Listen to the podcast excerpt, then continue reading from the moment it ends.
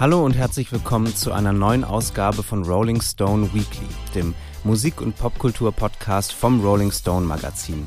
Mein Name ist Jan Jekal. Ich freue mich sehr, heute wieder einmal hier zu sein mit Birgit Fuß. Hallo Birgit. Hallo Jan. Wir ähm, haben ja heute eine ganz besondere Folge vor uns, ähm, nämlich die erste Folge zu unserer dreiteiligen Reihe über die 500 besten Alben aller Zeiten und äh, hatten ja auch die ganze Ausgabe schon geplant und über alle Themen gesprochen und dann hat uns gestern Abend, also wir nehmen das am Donnerstag Vormittag auf und gestern am Mittwochabend hat uns dann die Nachricht erreicht, dass Sinead O'Connor gestorben ist. Wie hast du dich da gefühlt, als du das erfahren hast, Birgit? Also ich muss sagen, es hat mich ziemlich mitgenommen, weil es nicht wirklich überraschend war. Also man wusste ja, dass äh, Sinead O'Connor auch schon mehrere Suizidversuche unternommen hatte. Man weiß jetzt noch nicht genau, was die Todesursache war. Meine, sie war erst 56 und ihr ganzes Leben war einfach so schwer und sie hatte diese unfassbar schöne Stimme und ähm, da hätte man sich natürlich gewünscht, dass sie einfach noch mehr hätte singen können. Aber sie hat ihre Stimme eben auch immer genutzt, um sehr deutlich ihre Meinung zu sagen. Und leider kam das manchmal nicht so gut an. Und ähm, ja, das ist einfach, es ist schade. Es ist sehr schade. Ja, die allermeisten kennen sie bestimmt für Nothing Compares to You. Ähm, den, äh, den Song auch mit diesem ikonischen Musikvideo, wo sie so direkt in die Kamera schaut und natürlich ihre kahlgeschorene Frisur, also diesen, diesen ja sehr besonderen, extremen Stil, so, der ja auch 1990 nochmal viel radikaler war als, als heute, so. Ähm, und das finde ich ist auch wirklich irre. Also ich habe gestern Abend dann auch viel ähm, Musik gehört, äh, viele Songs von ihr gehört, aber auch vor allem viele Videos bei YouTube gesehen, viele Live-Performances. Zum Beispiel eine von dem Song Troy auf dem Pink Pop Festival, ich glaube 1988, also noch vor Nothing Compares to You, wo sie nur alleine mit Akustikgitarre vor 60.000 Leuten oder so äh, spielt und halt auch schreit und ne, also ihre Stimme ähm, also wie sie, das, das war so beeindruckend, wie sie zwischen diesem sehr, sehr lauten und extremen und dem dann wieder sehr ruhigen und sehr intimen und sehr klaren und sehr hellen, also wie sie da so hin und her gewechselt hat und, und so richtig, und an dem Punkt war sie 20, 21 Jahre alt und man hatte das Gefühl, sie hat ihr Instrument, die Stimme schon also zur Perfektion so beherrscht. Ja, das fand ich auch bei ihr immer so wunderschön, dass diese Zerbrechlichkeit auf der einen Seite und die Wut auf der anderen eben oft so so krass zusammenkamen. Und natürlich ist es auch Ausdruck einfach von einer sehr verletzten Persönlichkeit. Und ich finde, das muss man eben auch dazu sagen bei ihr. Sie war in vielem ihrer Zeit voraus. Zum einen, also wie du sagtest, schon optisch auch, aber auch, ich meine, jeder erinnert sich daran oder jeder zumindest, der damals gelebt hat, auf jeden Fall ähm, wie sie 1992 das Bild vom Papst zerrissen hat im amerikanischen Fernsehen. Und da habe ich auch noch viel drüber nachgedacht, weil sie einfach so recht hatte. Weil damals war es ja noch nicht so bekannt, wie viel Missbrauch in der katholischen Kirche passiert. Aber sie wusste es eben auch aus eigener Erfahrung. Und ähm, ich glaube, das war auch ein Knackpunkt, nicht nur der Karriere, sondern in ihrem Leben einfach, dass dann die Reaktionen so negativ waren. Das ist was, ja, möchte man sich heute noch eigentlich für alle entschuldigen, die so negativ über sie geschrieben haben. Ich habe das auch nochmal so ein bisschen nachgelesen, wie das so war. Und also die Reaktionen waren ja wirklich so ekelhaft. Also ich hatte dann gesehen, das hat sie ja bei Saturday Night Live, der großen amerikanischen äh, Comedy-Live-Show äh, äh, gemacht. Ähm, und auch unangekündigt natürlich. Also niemand wusste das. Sie hat, hat alle total überrascht damit und eine wirklich also radikale Punk-Performance, äh, kann man sagen. Und ich habe dann gelesen, dass in der Woche danach hat Joe Pesci, der Schauspieler, ähm, moderiert die Sendung und meinte dann noch so dazu, ja, dass er ihr am liebsten eine runtergehauen hätte. So. Und also, und das sind dann halt so Dinge, die damals so unwidersprochen gesagt wurden. Also, dass halt dieser Frau einfach so Gewalt angedroht wurde und, und soweit ich weiß, hat das keinen, also hat sie den Backlash bekommen dafür und nicht dann jemand wie Joe Pesci oder Frank Sinatra habe ich gesehen, der irgendwie sie dann auch beleidigt hat und so. Also, es, es hat so richtig heftige, von, von sehr, ähm, ja, großen Namen, sehr heftige völlig unangemessene Reaktionen gegeben und kaum jemand stand an ihrer Seite. Ne? Auf jeden Fall. Ich meine, es gab natürlich schon einige, ähm, die ja dann doch zur Seite gesprungen sind. Aber ich finde, den größten Backlash hätte natürlich der Papst bekommen sollen, ne? der damals auch schon alles unter den Tisch gekehrt hat, wie es eben so oft ähm, in der Kirche war. Und ja, es, es, zieht sich durchs ganze Leben, finde ich, von äh, Sinead O'Connor, dass immer sehr hart über sie berichtet wurde. Und vielleicht stimmt es auch für alle, die in der Öffentlichkeit stehen, ja, aber natürlich, wenn so zerbrechliche Menschen in die Öffentlichkeit gehen, ist es natürlich noch viel schwerer, das auszuhalten. Ne? Und ich, sie hat es eben nicht gut ausgehalten. Ich hatte gestern auch noch ihr erstes Album gehört, was ich gar nicht kannte, The Lion and the Cobra von 1987. Und ähm, das, ähm, das wäre vielleicht meine Empfehlung, wenn jemand Lust hat, ähm, ähm, ein bisschen tiefer einzusteigen. Ich bin auch, also muss ich, muss ich zugeben, gar nicht gar nicht vertraut mit ihrem Werk und kannte vor allem eben das Album uh, I Do Not Want What I Haven't Got, auf dem auch uh, Nothing Compares to You drauf ist von 1990. Aber ich fand auch The Lion and the Cobra wirklich richtig toll. Also es ist ein ganz äh, dunkles, leidenschaftliches, geheimnisvolles Album, auch super kathartisch. Also sie schreit da auch schon so markerschütternd wie äh, ähm, ja wie wie bei dieser Live-Performance, von der ich gesprochen hatte. Und ähm, ja, also das, das zum einen fand ich toll. Und dann hat sie ein Nirvana-Cover 1994 aufgenommen, All Apologies, was ich auch äh, ganz toll finde. Und ich hatte auch den Gedanken, dass sie, ich weiß nicht, ob Kurt Cobain mit ihr so vertraut war oder, oder so, aber ich hatte auf jeden Fall den Gedanken, als ich so gesehen habe, wie sie bei dieser Festival-Performance, also was sie mit ihrer Stimme angestellt hat und an was für Grenzen sie ihre Stimme gebracht hat, da musste ich auf jeden Fall dann auch an Leute wie Kurt Cobain denken und habe das Gefühl, sie hat das schon so ein bisschen auch so vorweggenommen oder schon so vorausgeahnt, was dann so wenige Jahre später erst zum richtigen Mainstream-Trend wurde. Ja, das denke ich auch. Ich würde auch noch ähm, ihre beiden letzten Alben empfehlen. Die hatten ja nicht mehr so viel Aufmerksamkeit, sind aber sehr gut. Und es gibt einen Lieblingssong, den ich habe von ihr, der heißt ähm, The Last Day of Our Acquaintance. Und ich finde, das wäre gerade jetzt auch nochmal sehr passend, um da einzusteigen. Davon gibt es auch eine schöne Coverversion von Michael Stipe, der mit ihr befreundet war, ist immer so ein großer Begriff, da bin ich vorsichtig, aber der sie auf jeden Fall gut kannte und zu den wenigen Leuten gehörte, eben der versucht hat, immer zu ihr eine Verbindung zu halten, mhm. auch in schwierigen Zeiten. Ja, er gehört ja auch, habe ich gesehen, zu den jetzt ja sehr vielen Leuten, die die Nachrufe online gepostet haben.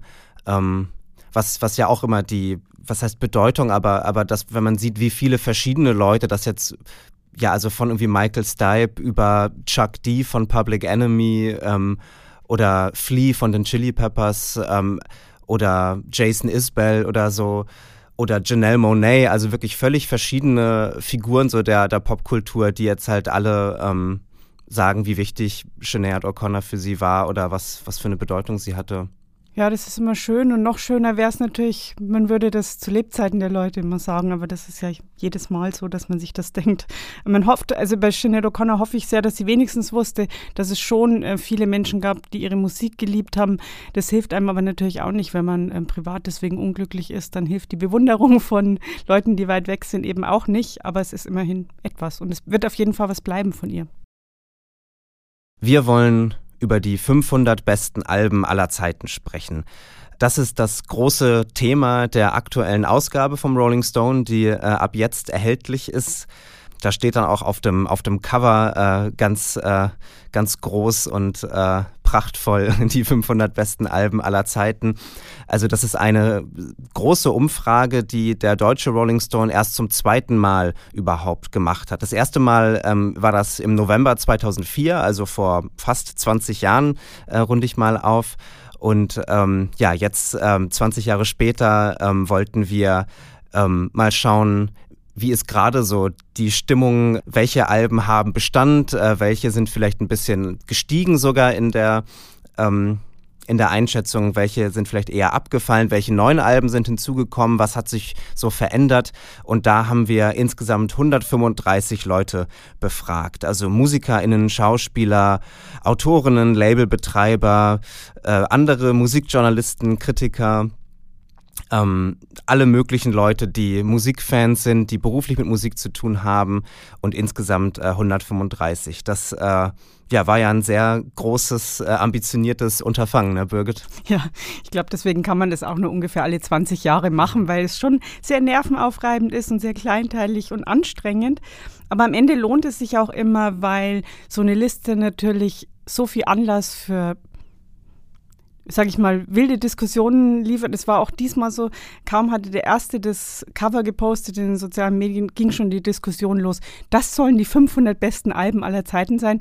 Das ist immer so und das ist eigentlich auch der Spaß daran. Ja, total. Ich meine, dass, dass solche Listen immer subjektiv sind oder dass es, also man kann natürlich auch nur Alben wählen, die man kennt, die man gehört hat und natürlich die Alben, die man kennt, die Alben, die man hört, haben auch schon ganz viel mit Geschmack natürlich zu tun und mit subjektiven Entscheidungen. Und ich denke, dass wir als Musikjournalisten ja schon versuchen, über unseren persönlichen Tellerrand hinauszuhören und so breit wie möglich irgendwie zu gehen. Aber natürlich hat man, also hat der Tag nur 24 Stunden und es gibt so viel Musik. Ähm, dass es ja, dass natürlich immer einiges unter den Tisch fällt. Ähm, ich finde es auch trotzdem eine wertvolle und eine wichtige und eine tolle Sache, so ein bisschen zu versuchen, ähm, ja, so eine Art Kanon zu bilden oder so ein bisschen das eigene Feld so abzustecken und zu gucken, was sind eigentlich, also was sind so die, die Werke, auf die wir uns alle irgendwie einigen können oder nicht, dass sie uns allen gleich gefallen, aber dass wir uns alle, alle irgendwie einig sind, okay, das ist schon irgendwie wichtig und das ist etwas, was so die Popmusik irgendwie geprägt hat oder auszeichnet oder besonders ähm, bedeutsam war, besonders intensiv irgendwie war, besonders schön war. Und es gibt dann ja doch Alben, auf die sich dann die allermeisten Leute zumindest einigen können. Heute aber, das wird ja jetzt drei Folgen geben zu den 500 besten Alben. Heute wollen wir noch nicht über die absoluten Konsensplatten sprechen, sondern heute konzentrieren wir uns auf die Plätze 251 bis 500, also die äh, zweite Hälfte der 500 Alben. Und wir wollen dabei natürlich jetzt nicht Rang für Rang das alles durchgehen, aber so ein paar Dinge hervorheben, die wir besonders überraschend oder interessant fanden, so ein paar Tendenzen, die wir erkennen im Vergleich zu der letzten Liste. Ähm, ja, was, ähm, Birgit, was, was wäre so dein erster Gedanke sozusagen, wenn es jetzt um die zweite Hälfte äh, dieser 500 Alben geht? Ist dir da, ähm, was hat dich da besonders überrascht? Also erstmal war ich auch schon froh, dass ich ähm, glaube ich, so gut wie alle Alben kannte. Also es waren jetzt welche dabei, die, bei denen ich zugeben muss, dass ich die vielleicht nur vom Titel her kannte, jetzt nicht wirklich sagen können, wie es Aber immerhin dachte ich mir, ja gut, ähm, also Grundwissen ist da. Was mich gefreut hat, äh, speziell auch im hinteren Bereich, ist, dass ziemlich viel Hardrock und Metal dabei war. Ich sowas ist ja auch immer ein bisschen Zufall, weil man muss nochmal zu der Juryfrage sagen, wir haben sehr viele Leute angefragt und immerhin 135 Leute, wie du schon sagtest, haben mitgemacht und einige aber natürlich auch nicht und am Ende hat man natürlich, ist es immer ein Glücksspiel, was kommt dann dabei mhm. raus. Ich weiß noch, dass ich zum Beispiel zu den Toten Hosen gesagt habe, ja, wenn ihr nicht mitmacht, dann kann ich aber nicht garantieren, wo dann der Clash und die Sex Pistols landen. ne? Also das sind eben immer solche Fragen und ja, ich habe mich zum Beispiel gefreut, dass so Bands wie Iron Maiden und Black Sabbath eben beachtet wurden, weil ich schon das Gefühl habe, dass dass oft Metal so ein bisschen stiefmütterlich behandelt wird in der, hm, sag ich mal, Mainstream- Rock-Pop-Presse und deswegen war das für mich so was Schönes, auch dass ACDC relativ häufig vorkommen. Voll verdient, finde ich. und was hat dich so überrascht oder hat dich was überrascht? Hm, ich wollte kurz noch ähm, dazu sagen, dass jeder, jede Person, die mitgemacht hat, 50 Alben genannt hat. Äh, das nochmal, ähm, also zu, zum Mechanismus dieser Liste. Also jede Person hat 50 Alben genannt und dann wurde Platz 1 mit 50 Punkten bewertet und Platz 50 mit einem Punkt. Und so haben wir das dann äh, ausgerechnet und sind auf, ich, ich glaube, es waren irgendwie, ich, ich habe ja viel an dieser Liste gearbeitet.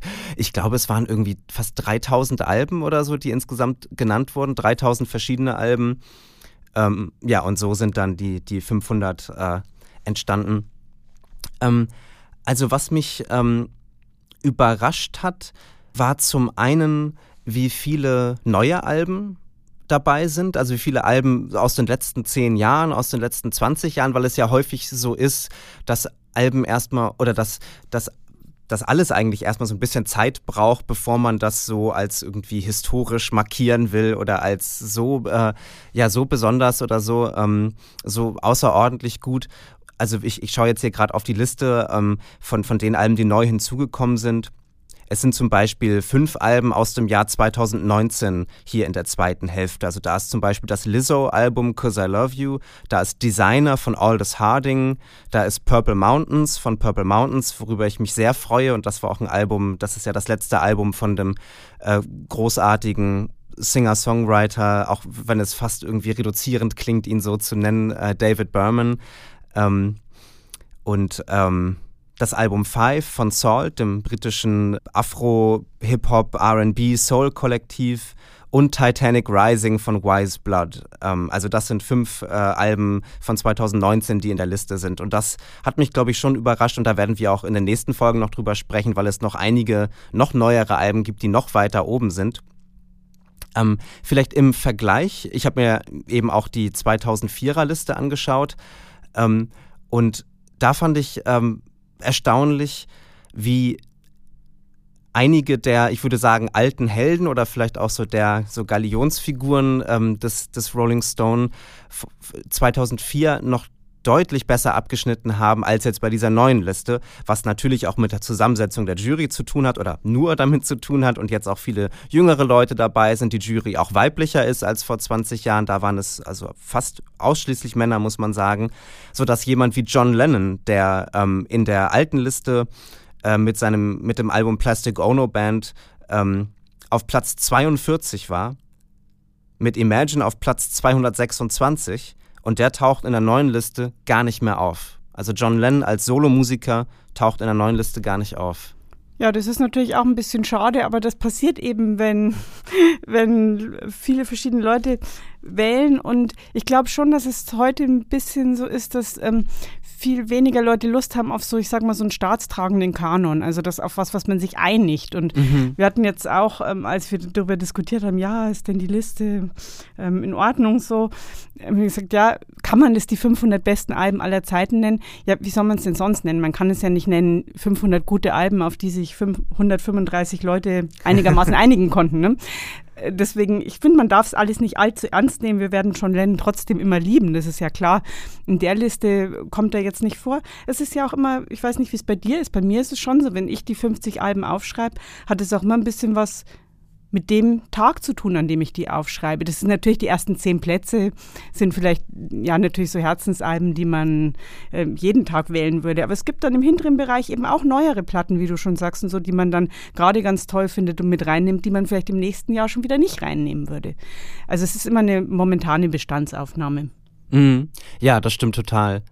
Ähm, wobei man sicherlich ja, wenn man, und ich meine 135 Leute, das ist ja nicht das ist ja nicht so wenig, dass sich da ja schon dann so Tendenzen erkennen lassen. Also dass ich denke, dass es jetzt kein Zufall ist, dass jemand wie John Lennon ähm, der, der vielleicht, der vielleicht vor 20 Jahren oder so noch so eine, so eine selbstverständliche, ähm, monumentale Größe war und, und das jetzt vielleicht so ein bisschen an diesem äh, an dieser an dieser ikonischen Figur vielleicht so ein bisschen ähm, gesägt wurde oder dass man ihn ein bisschen kritischer sieht oder ich will das jetzt auch gar nicht nur an ihm sozusagen festmachen, aber ähm, das ist ja schon auffällig auf jeden Fall, dass die Leute, die verloren haben, eher Leute wie John Lennon sind sozusagen und die Leute, die gewonnen haben, eher Leute sind, die halt vorher ähm, nicht, nicht diesen Status hatten. Ähm, also dass zum Beispiel wenn ich hier auf die Aufsteiger schaue, dass zum Beispiel ein Album wie Where Did Our Love Go von den Supremes äh, jetzt auf Platz 268 ist der neuen Liste und auf der letzten Liste war das Album gar nicht vorhanden. Ist, glaube ich, auch, dass man ein bisschen müde ist und denkt, ach, jetzt sollte ich schon wieder lauter Beatles und Rolling Stones Alben wählen. Ja. Und dann überlegt man sich halt lieber, man könnte man nicht auch ein bisschen was anderes. Und ich glaube, diesmal haben sehr viele Leute es so gedacht und haben gedacht, nee, wir wählen doch lieber auch mal Sachen, die vielleicht nicht ganz so im Fokus mhm. sind. Und klar, dann fallen natürlich die Lieblinge ein bisschen nach hinten. Aber ich finde, das ist ja auch nicht so schlimm und mal ehrlich, also ich glaube, Mick Jagger ist ja gerade 80 geworden, ne? alle haben gratuliert wie fast keinem anderen Menschen auf der Welt. Ähm, die können es verkraften, wenn sie mal nicht ganz so dominant vorkommen.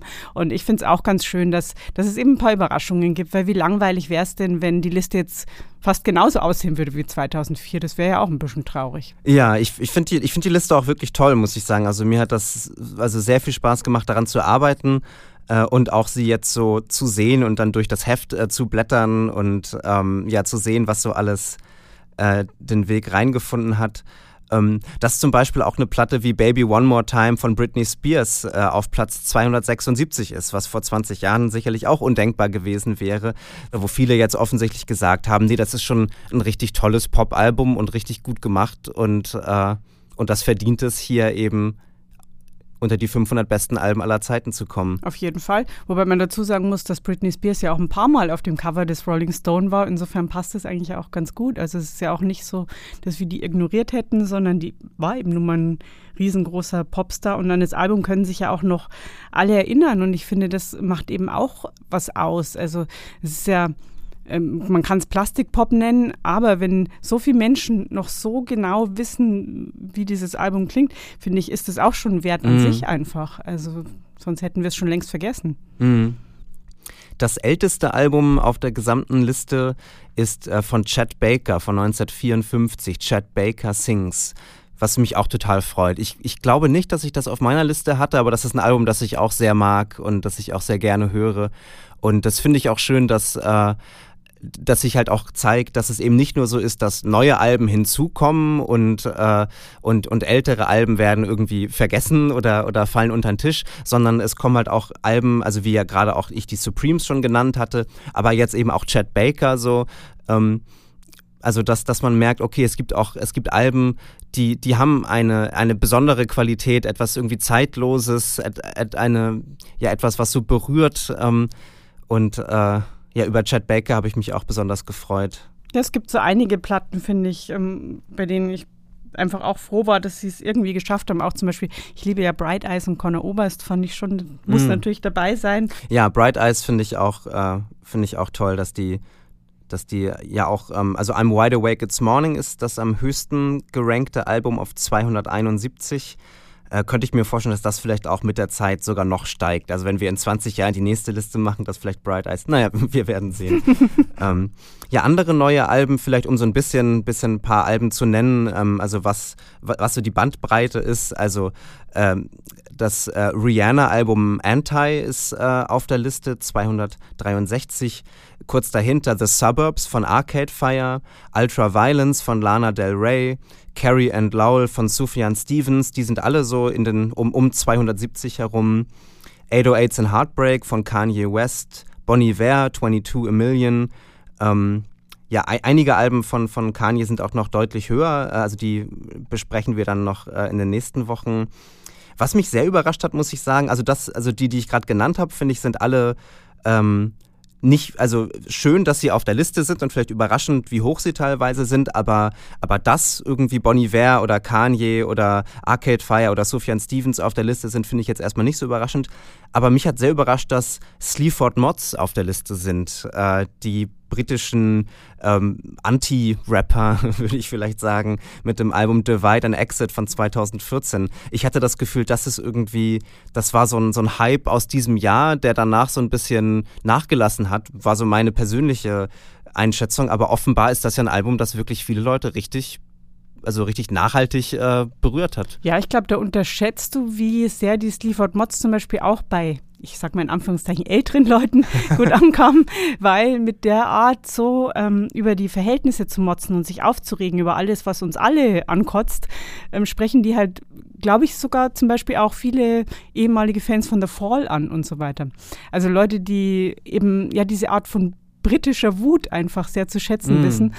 Und kenne ich ganz viele, die vielleicht, deren Musik das nicht eigentlich, vielleicht gar nicht unbedingt ist, die aber die Haltung der Band einfach so gern mögen und sich einfach freuen, dass es so eine Band gibt, die alles raushaut, was uns eben alle nervt. Ich finde es auch ganz interessant ähm, zu sehen, welche deutschsprachigen Alben den Weg in die Liste geschafft haben, dann das ist ja eine Besonderheit eben vom, vom deutschen Rolling Stone natürlich, dass wir eben auch deutschsprachige Pop Kultur mit aufnehmen. Und also ja, die deutschsprachigen Alben, die es, äh, die es geschafft haben, jetzt in die zweite Hälfte äh, erstmal sind zum Beispiel K.O. OK von Tokotronic oder Du und wie viel von deinen Freunden von Catcar. Die sind beide so in den 250ern. Also ich habe mich gefreut, dass Catcars mit ihrem Debütalbum äh, geschafft haben, weil ich finde, es ist ein beachtliches Album und weil ich halt weiß, dass deutsche Alben es in solchen Listen immer ein bisschen schwer haben. Also klar, alle denken immer an Tokotronic und Blumfeld, die sind ja auch ähm, gut vertreten und bei den anderen, da geht es eben äh, das Spektrum so weit auseinander und dann sind natürlich so Bands, sage ich mal, wie Element of Crime, die so viele so gute Alben haben. Dann teilt sich das so auf, die Stimmen, dass am Ende dann es vielleicht sogar gar kein Album schafft. Das ist eben auch ein Problem. Das ist grundsätzlich auch wieder so ein Problem von Solisten. Leute, die viele Alben haben, haben es natürlich schwerer als eine Band, die, sag ich mal, nur ein herausragendes Album hat. Dann einigen sich ja. die Leute auf das, das wird dann gewählt. Und ähm, ja, deswegen ist es auch äh, da in der Liste halt für deutsche Bands immer ein bisschen schwieriger. Was ich zum Beispiel aber schön fand, ist, dass ähm, Casper es geschafft hat mit XOXO. Ja, das hat das mich gedacht? sehr überrascht, ja. ja. Aber ich glaube, Casper hat so diese Mischung aus eben Rap und Rock was dann eben eine ziemlich große Zielgruppe anspricht, mhm. offensichtlich. Ja, andere deutsche Alben äh, sind zum Beispiel Ball Pompös von Udo Lindenberg von 1974. Äh, das ist auf Platz 364. Ähm, Nina Hagen, äh, Nina Hagen Band, Platz 400. Also ja, das finde ich schon auch auffällig, dass so viele der deutschsprachigen Alben, die genannt wurden, ähm, ich habe das Gefühl, das sind eher wenige, ich glaube, es ist kein einziges deutschsprachiges Album aus den 60er Jahren auf, in der gesamten Liste, wenn ich das richtig sehe. Äh, wenig aus den 70er Jahren, also Udo Lindenberg ist da die, die Ausnahme. Ähm, also Kraftwerk ist noch, ist noch vertreten, aber also das hat natürlich nochmal eine andere Bedeutung, weil, weil es so, so Instrumentalmusik zum großen Teil ist und deswegen ja auch international äh, auf eine ganz andere Weise eingeschlagen hat, was nicht nur an der Sprache lag, aber, aber natürlich auch. Ich habe mich sehr gefreut über Bilderbuch, über Schick Schock. Ja, die deutsch-österreichische Freundschaft wird insgesamt schon aufrechterhalten in, den in unseren 500 besten Alben. Aber kein Falco-Album, glaube ich, ne? Wenn ich das richtig in Erinnerung. Ich glaube, Junge Römer oder Falco 3 sind, sind nicht. Ja, das ist natürlich ein bisschen gemein. Das Dafür ist, ist ein Japanik ja. dabei. Japanik da muss man vielleicht dabei. sagen, da würde wahrscheinlich sogar Andreas Spechtel sagen, das ist ungerecht. Ja, ich glaube, als ich die Liste, das ist ja auch schon ein bisschen her, dass wir die Listen abgegeben haben. Das hat ja alles, alles äh, natürlich lange gedauert, das auszuzählen und, und, das ganze Heft zu produzieren. Und ich, ich, ich glaube, dass ich äh, denn ich habe ich hab dann so ähm, spät im letzten Jahr angefangen, Falco zu hören, den ich irgendwie nie vorher so richtig ähm, ernsthaft gehört hatte. Und dann habe ich angefangen, junge Römer zu hören und fand das halt fantastisch und, und also finde das auch ganz großartig. Und ich glaube, wenn ich jetzt heute äh, eine, eine Liste mit 50 Alben abgeben würde, dass, dass, dass ich Falco da auch äh, aufführen würde. Ähm, also ja, es lag auch an, auch an mir, dass, dass Falco nicht auf die Liste gekommen ist erstmal. An mir auch, muss ich zugeben. Aber ja, also 50 Alben, wenn man sie dann aufschreibt, sind eben auch sehr wenig. Das muss man auch noch dazu sagen. Wenn man Musik liebt und dann 50 Alben auswählen soll, das ist der absolute Horror. Und insofern bin ich den 135 Leuten sehr dankbar, dass sie es alle auf sich genommen haben, weil ich eben weiß, wie schwierig das ist. Und ich finde, insgesamt ist einfach wahnsinnig viel zu entdecken. Das ist das, was mhm. mir so mhm. Spaß gemacht hat, wenn man durch die Seiten blättert und es gibt ja zu jeder Platte, also mal größere, mal kleinere Besprechungen. Es ist einfach unglaublich viel, woran man sich dann wieder erinnert und sich denkt, ach ja, das gab es ja auch noch, stimmt. Und das ist, finde ich, eigentlich die größte Freude an solchen Listen, dass man durchblättert und wieder so ganze Welten entdeckt. Birgit, was war denn bei der, bei den 50 Alben, die du abgegeben hast, bei deiner Liste, äh, was waren so die Alben, die bei dir ganz weit oben waren? Was war dein Nummer eins? Also alle, die, glaube ich, nur ein ganz klein bisschen von mir wissen, wissen, dass meine Nummer eins ähm, Automatic for the People von REM ist. Mhm. Da führt bei mir kein Weg vorbei. Und ich muss sagen, meine Top Ten sind auch relativ erwartbar. Es sind U2 dabei und ähm, Bruce Springsteen, Element of Crime.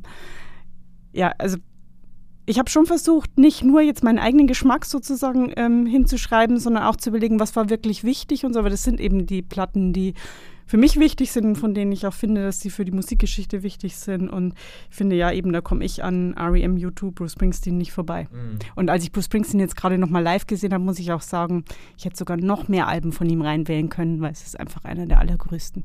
Meine Nummer eins ist das Album Modern Vampires of the City von Vampire Weekend.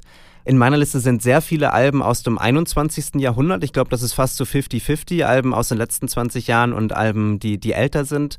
Ähm, was ich gar nicht mit so einer bewussten Motivation gemacht habe, aber unterbewusst sicherlich irgendwie. Also dass das bei mir schon schon klar war, okay, es gibt es gibt Alben, es gibt Leute, für die muss man sich nicht stark machen, die haben genug Fürsprecher. Ähm, dass, dass es mir dann irgendwie ein Anliegen war, ähm, ja, eine, eine, Band wie Vampire Weekend oder ein Album wie Modern Vampires of the City, was, was für mich persönlich so, so bedeutsam und so wichtig ist, von dem ich aber auch denke, dass es wirklich für die Popkultur als Ganzes wirklich ein ganz äh, bedeutsames, prägendes, also wichtiges Album ist. Ja, das ist ja auch so schön, dass man dann so, so ein bisschen ähm, so, so ein kleines Statement setzen kann, ne? so dadurch, was man dann selbst auf die Eins setzt oder, oder wie die eigene Top 5 irgendwie ist. Äh, bei mir war zum Beispiel auch Purple Mountains, ähm, ich glaube, das war vielleicht mein Platz zwei oder so, das, das David Berman Album, ähm, was ja auch auf die Liste gekommen ist.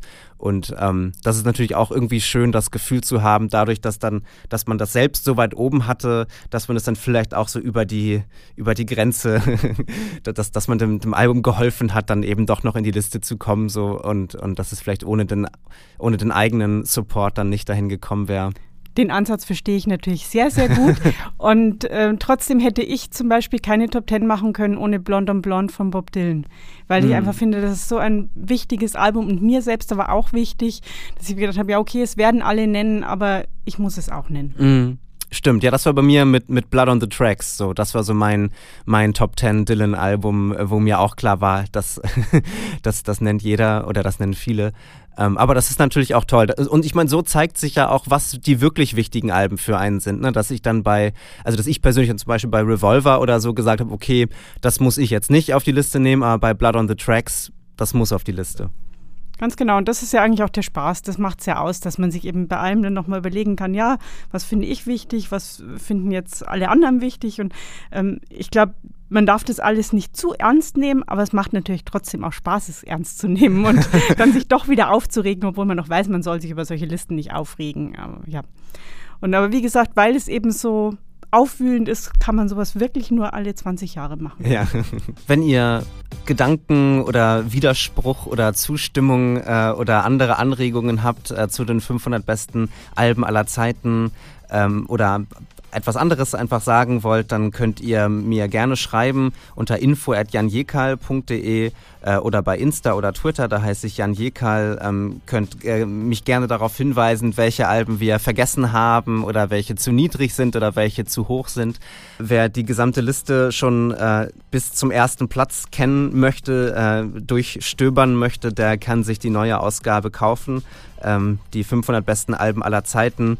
Wir machen nächste Woche weiter mit den Plätzen 51 bis äh, 250 und ähm, ja, ich bin schon sehr gespannt, worüber wir dann so sprechen werden. Das hat sehr viel Spaß gemacht, Birgit. Vielen Dank, dass du hier warst. Ja, ebenso. Vielen Dank. Und äh, ja, bis zur nächsten Woche. Bis dann.